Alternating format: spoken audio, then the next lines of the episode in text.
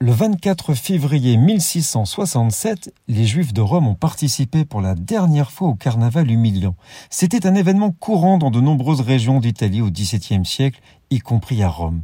Le carnaval était généralement célébré dans les semaines qui précédaient le carême et était une occasion de s'amuser avant le début de la période sombre d'abstinence. Chaque année, pendant le carnaval annuel de Rome, des juifs à peine vêtus avaient été forcés de courir le long de la rue principale tandis que la foule se moquait d'eux, leur jetait des ordures et les frappait. L'événement s'est souvent avéré fatal. Comme à dignité supplémentaire, les Juifs ont été contraints de contribuer financièrement au fonctionnement du défilé.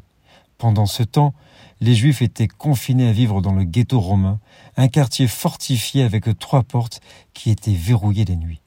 Les Juifs ont été soumis à d'autres dégradations, notamment devoir assister à des sermons catholiques obligatoires le jour du Shabbat. En dehors du ghetto, les Juifs devaient porter des vêtements jaunes d'identification. Nous sommes le 24 février.